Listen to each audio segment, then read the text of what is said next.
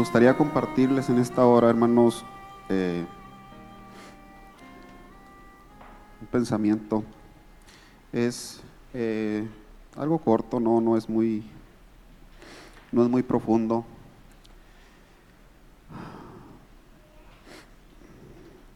No pretendo mostrarles nada nuevo.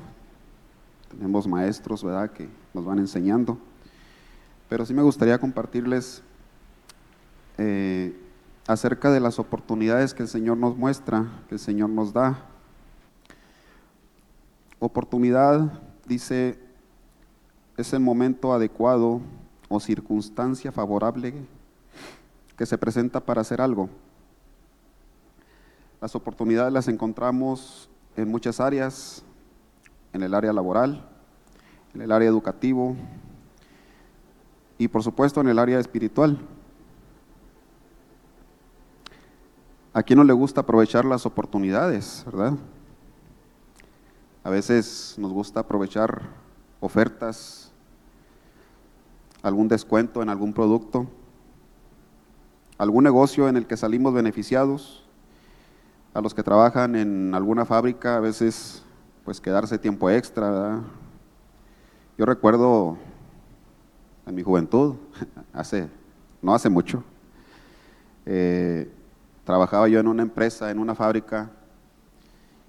Estamos hablando por allá por el 96, del 96 al 2003, por ahí estuve en esa fábrica.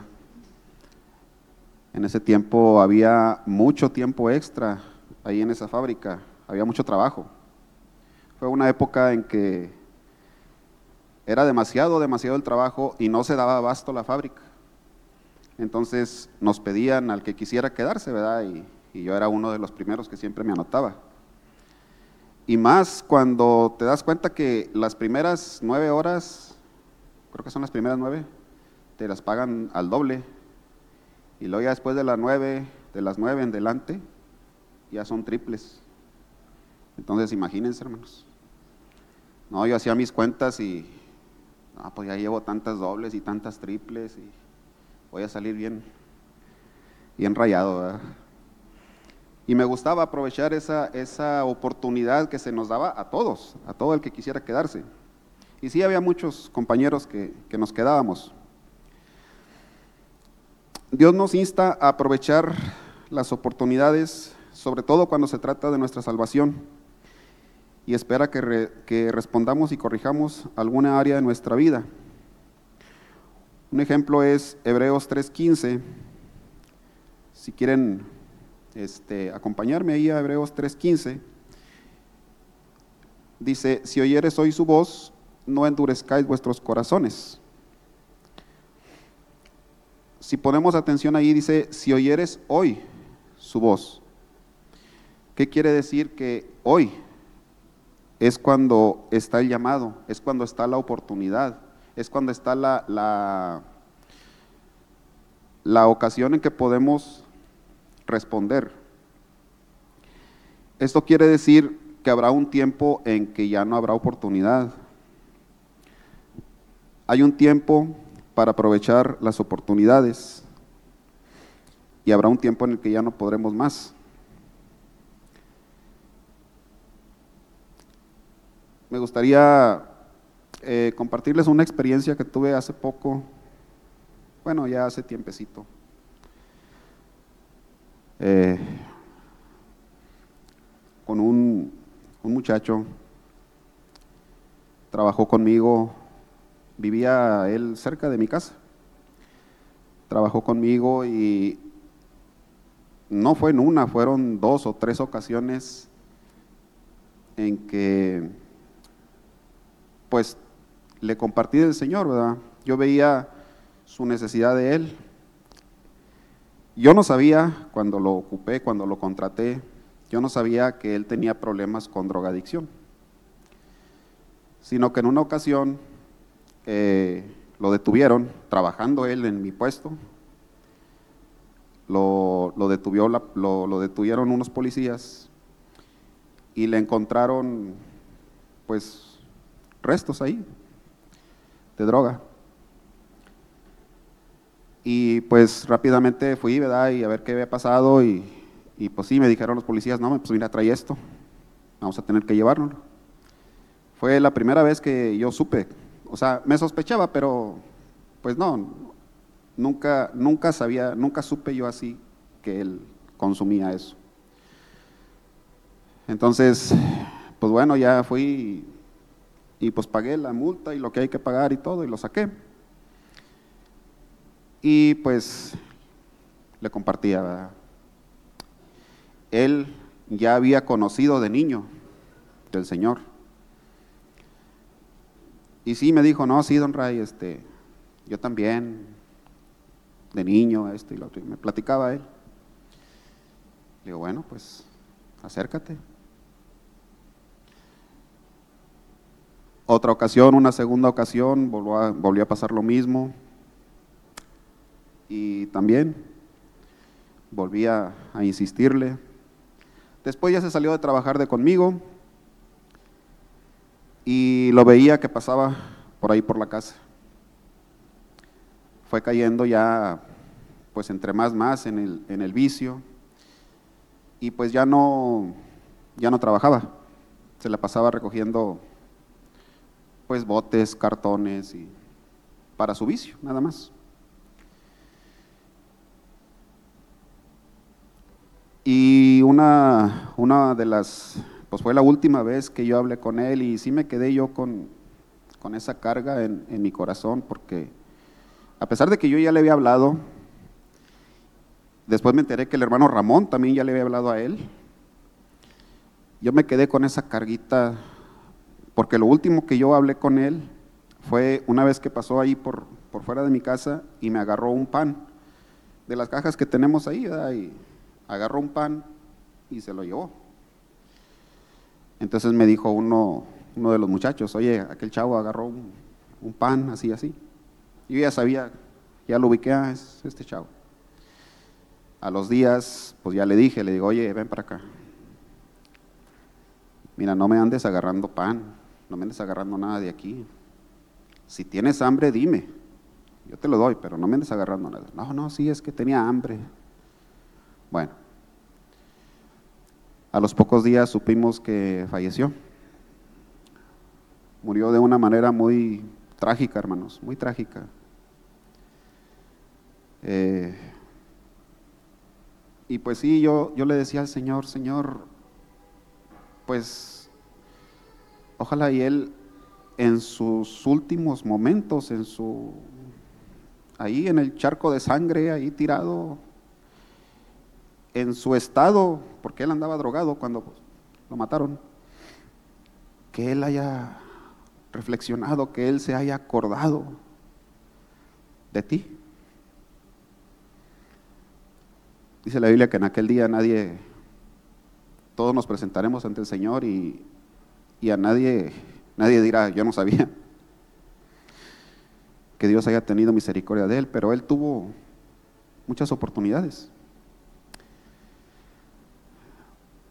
Otro muchacho, bueno, señor, joven, también vecino mío, yo le compartí en una ocasión, nada más una vez me, atreví a compartirle y él se burló.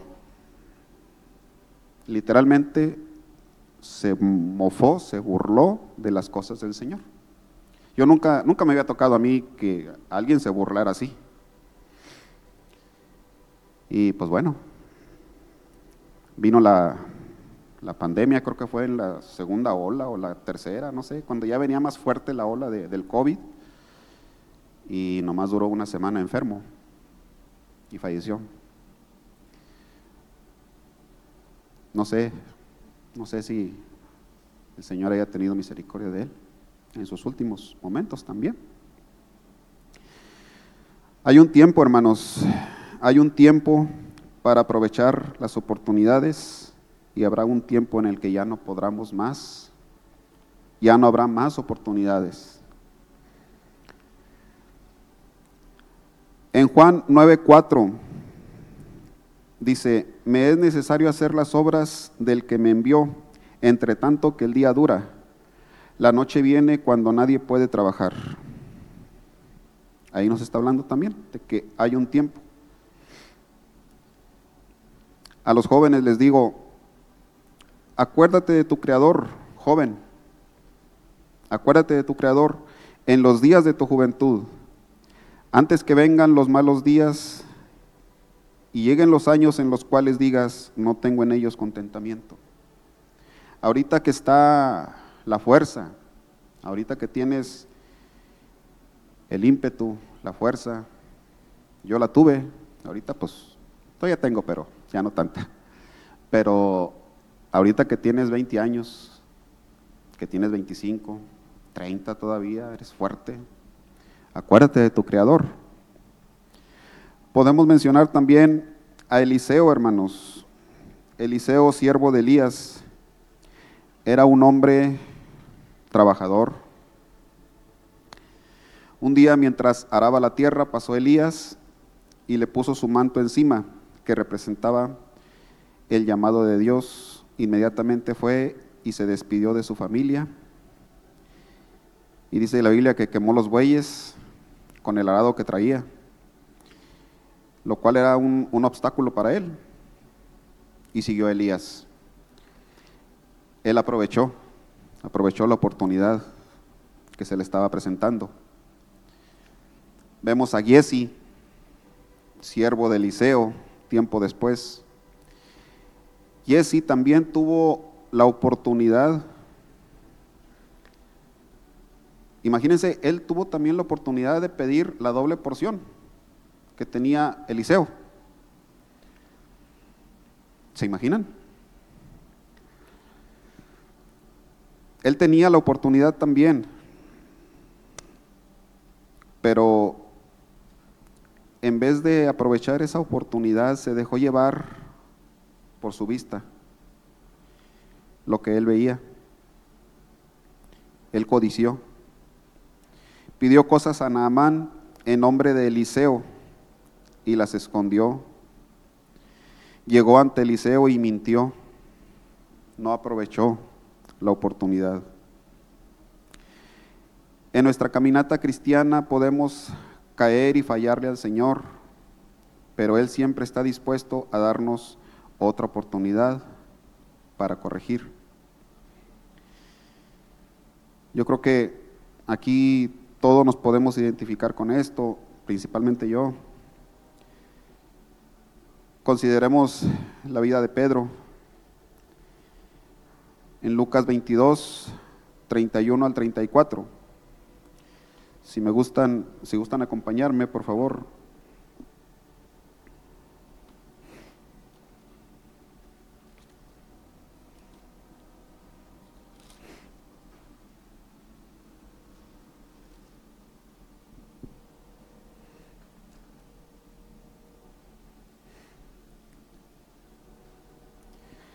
Lucas 22, 31 al 34.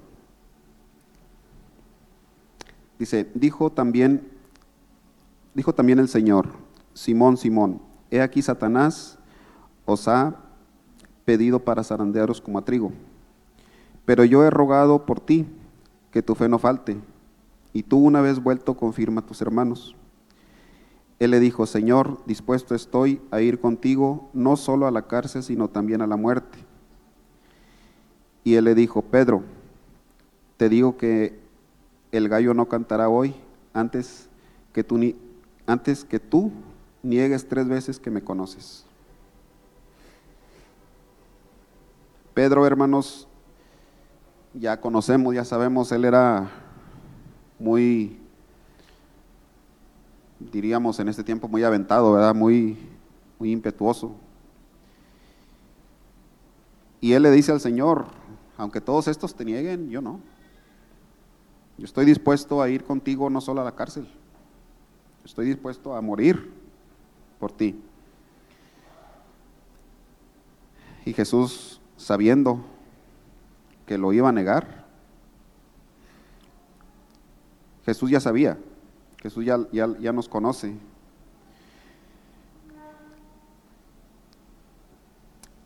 A Jesús no le sorprendió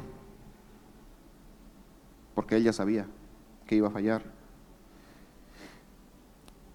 Lucas 22, 54, ahí más adelantito, en el 54 al 62, es cuando se cumple. Es cuando Pedro niega a Jesús y prendiéndole le llevaron y le condujeron a casa del sumo sacerdote. Y Pedro le seguía de lejos. Y habiendo ellos encendido fuego en medio del patio, se sentaron alrededor y Pedro se sentó también con ellos. Pero una criada, al verle sentado al fuego, se fijó en él y dijo también, este estaba con él. Pero él lo negó diciendo, mujer, no lo conozco. Un poco después, viéndole otro, dijo, tú también eres de ellos. Y Pedro dijo, hombre, no lo soy. Como una hora después, otro afirmaba diciendo, verdaderamente también este estaba con él, porque es Galileo. Y Pedro dijo, hombre, no sé lo que dices. Y enseguida, mientras todavía hablaba, el gallo cantó. Entonces vuelto el Señor, miró a Pedro, y Pedro se acordó de la palabra del Señor que le había dicho, antes que el gallo cante, me negarás tres veces. Y Pedro saliendo afuera lloró amargamente. Podemos imaginarnos cómo se sentiría Pedro después de que él le había dicho al maestro, yo estoy dispuesto a morir por ti. Aunque todos estos te nieguen, yo nunca te voy a negar. Y resulta que sí, sí lo negó.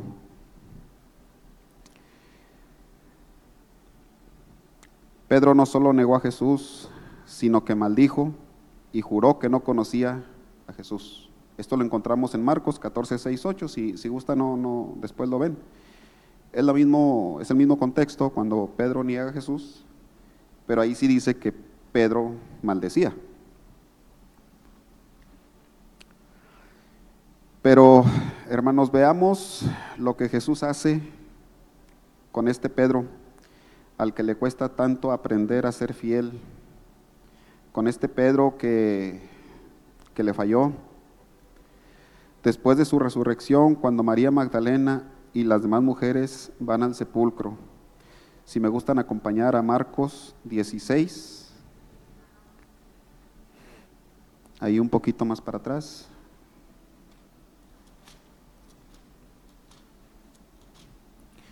Marcos 16, 6 y 7.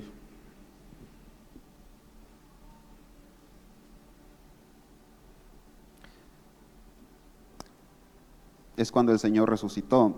Dice, mas Él les dijo, no os asustéis, buscáis a Jesús Nazareno, el que fue crucificado, ha resucitado, no está aquí, mirad el lugar en donde le pusieron.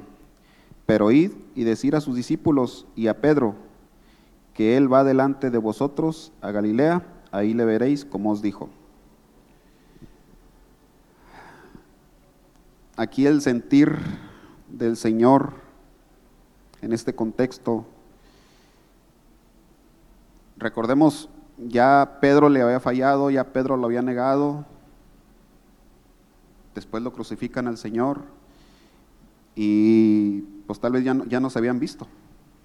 Desde ese día que lo, negó y volteó y lo vio y se cruzaron las miradas. Se sale Pedro y llora amargamente. El Señor en este contexto les manda, les manda decir, sí, a Pedro, sí, sí, no se olviden de tomar en cuenta a Pedro. Él a pesar de todo, a pesar de todos sus errores, a pesar de que me negó, yo lo sigo considerando mi discípulo. Alguien me dijo una vez, hace poco, alguien me dijo, es que le he fallado tantas veces al Señor.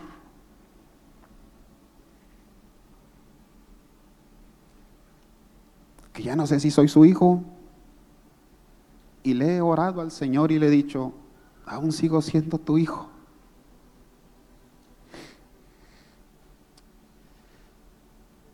Y así nos sentimos a veces, hermanos.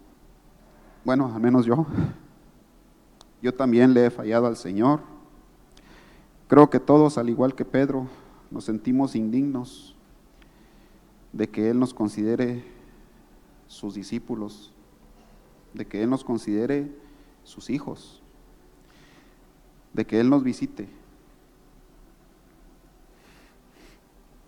Él nos perdona y si nos volvemos con un corazón arrepentido y humillado, Él dice que Él nos rechaza a un corazón humillado. Al corazón contrito y humillado, Él no lo rechaza. Y nos sigue considerando a sus discípulos. Él ya sabe, ya sabía que me ibas a negar, ya sabía que me ibas a fallar, pero sigue siendo mi discípulo. Y yo te voy a, yo te voy a corregir. Yo te voy a disciplinar si es necesario, porque te amo. En la Biblia podemos encontrar muchos ejemplos de hombres que pecaron, que cayeron, pero Dios los levantó. Vemos también la vida de David. Los que hemos leído el, libro de, Samuel, nos gusta, a mí, a mí me gusta mucho la, la vida de David cómo David se encontraba con el Señor, eh, las victorias que el Señor le daba. Después perseguido David por Saúl y él escondido en una cueva con todos los hombres ahí, después ya es ungido rey y, toma el trono y victoria tras victoria. El Señor lo, usaba mucho. Y nos gozamos y decimos, ay, qué bonito, y, mató al gigante, y, y, hizo esto, hizo lo otro. Pero llegamos al capítulo 11 de segundo de Samuel. Y ay, David,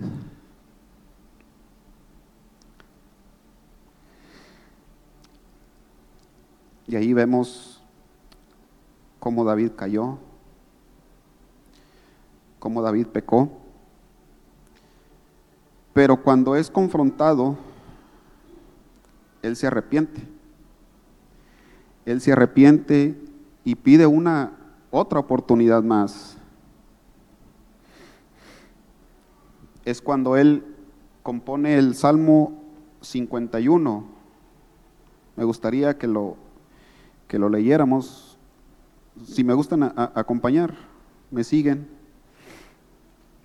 al Salmo 51.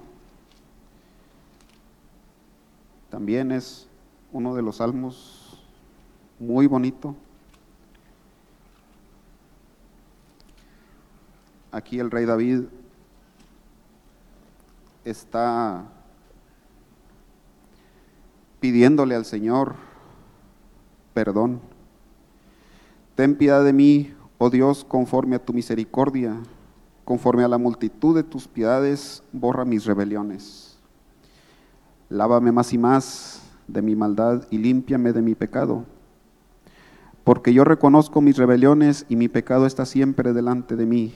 Contra ti, contra ti solo he pecado y he hecho lo malo delante de tus ojos. Para que seas conocido justo en tu palabra y tenido por puro en tu juicio. He aquí en maldad he sido, formado y en pecado me concibió mi madre. He aquí tú amas la verdad en lo íntimo y en lo secreto me has hecho comprender sabiduría. Purifícame con hisopo y seré limpio, lávame y seré más blanco que la nieve. Hazme oír gozo y alegría, y se recrearán los huesos que has abatido esconde tu rostro de mis pecados y borra todas mis maldades.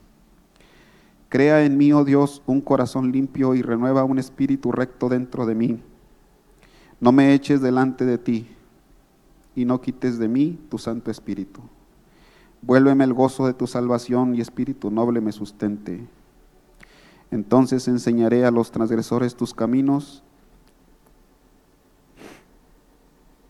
y los pecadores se convertirán a ti. Líbrame de homicidios, oh Dios, Dios de mi salvación. Cantará mi lengua tu justicia. Señor, abre mis labios y publicará mi boca tu alabanza, porque no quieres sacrificio que yo lo daría, no quieres holocausto. Aquí David, David entendió que no quieres cuántos bueyes te puedo sacrificar.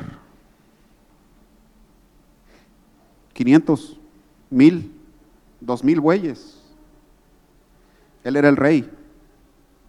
Tenía a su disposición miles de cabezas de ganados. Pero no quiere sacrificios que yo lo daría. Los sacrificios de Dios son el espíritu quebrantado. Al corazón contrito y humillado no despreciarás tú, oh Dios. Haz bien con tu valenciación, edifica los muros de Jerusalén. Entonces te agradarán los sacrificios de justicia, el holocausto u ofrenda del todo quemada. Entonces ofrecerán becerros sobre tu altar. Qué bonito, hermanos. Qué lindo ese salmo. Pero no solo cuando fallamos, hermanos, necesitamos otra oportunidad. Puede ser también que no estamos dando la estatura o medida o fruto que Dios desea. Ahí también necesitamos oportunidades del Señor. Si me acompañan, por favor, a Lucas.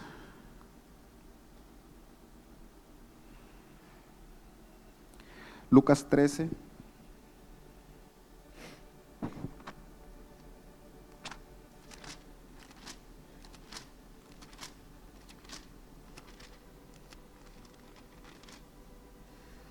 Lucas 13, del 6 al 9. Dijo también esta parábola.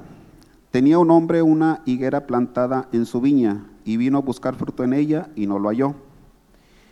Y dijo al viñador, he aquí, hace tres años que vengo a buscar fruto en esta higuera y no lo hallo.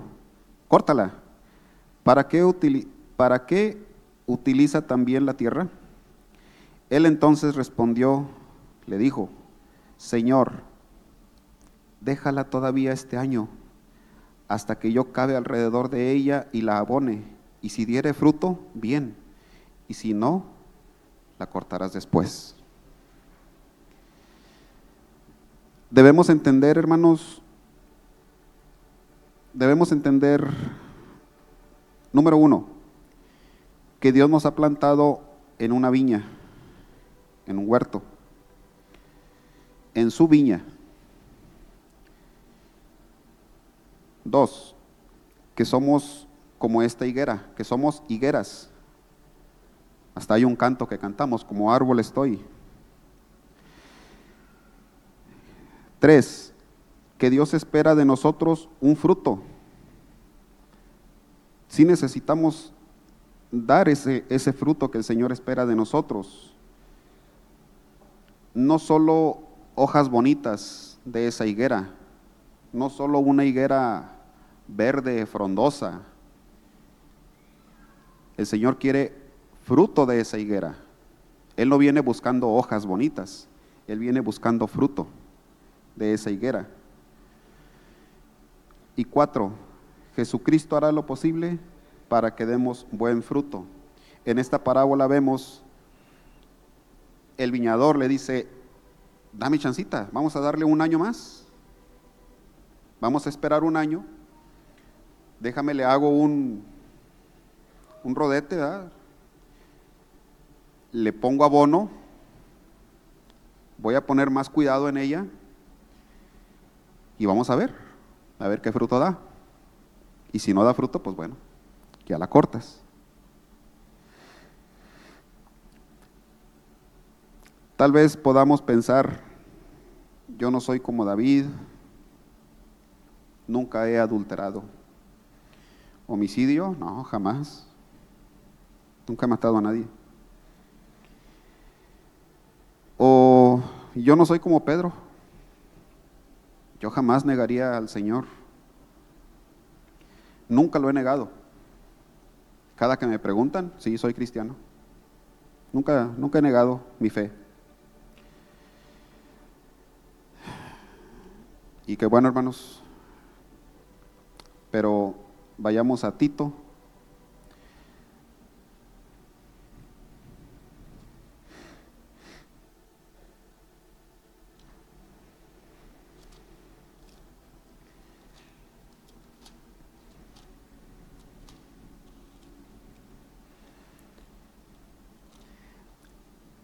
En Tito 1, 16. Dice así, profesan conocer a Dios, pero con los hechos lo niegan, siendo abominables y rebeldes, reprobados en cuanto a toda buena obra. Hay muchos cristianos que sí tienen apariencia de cristianos. Hablan, hablan como cristianos. A todo mundo. Dios te bendiga. Porque así dicen los cristianos. Como la higuera, muy bonito, unas hojas verdes muy bonitas, muy frondosas. ¿Y los frutos? Dice aquí Tito, pero con los hechos lo niegan. Termino con esto, hermanos. Dios nos amó desde antes que naciéramos. Él ya nos conocía, nos salvó, por eso vino a morir por nosotros. Él nos conoce y sabe que fallamos. ¿Cómo vamos a responder a su llamado? ¿Nos humillaremos y clamaremos como David? ¿Cómo vamos a responder, hermanos? Diremos, no, pues yo estoy bien, no, nunca, yo nunca le he fallado al Señor. O vamos a reconocer que somos faltosos, porque dice la Biblia que si decimos que no hemos pecado, le hacemos a Él mentiroso. Me gustaría terminar, hermanos, leyendo el Salmo 25.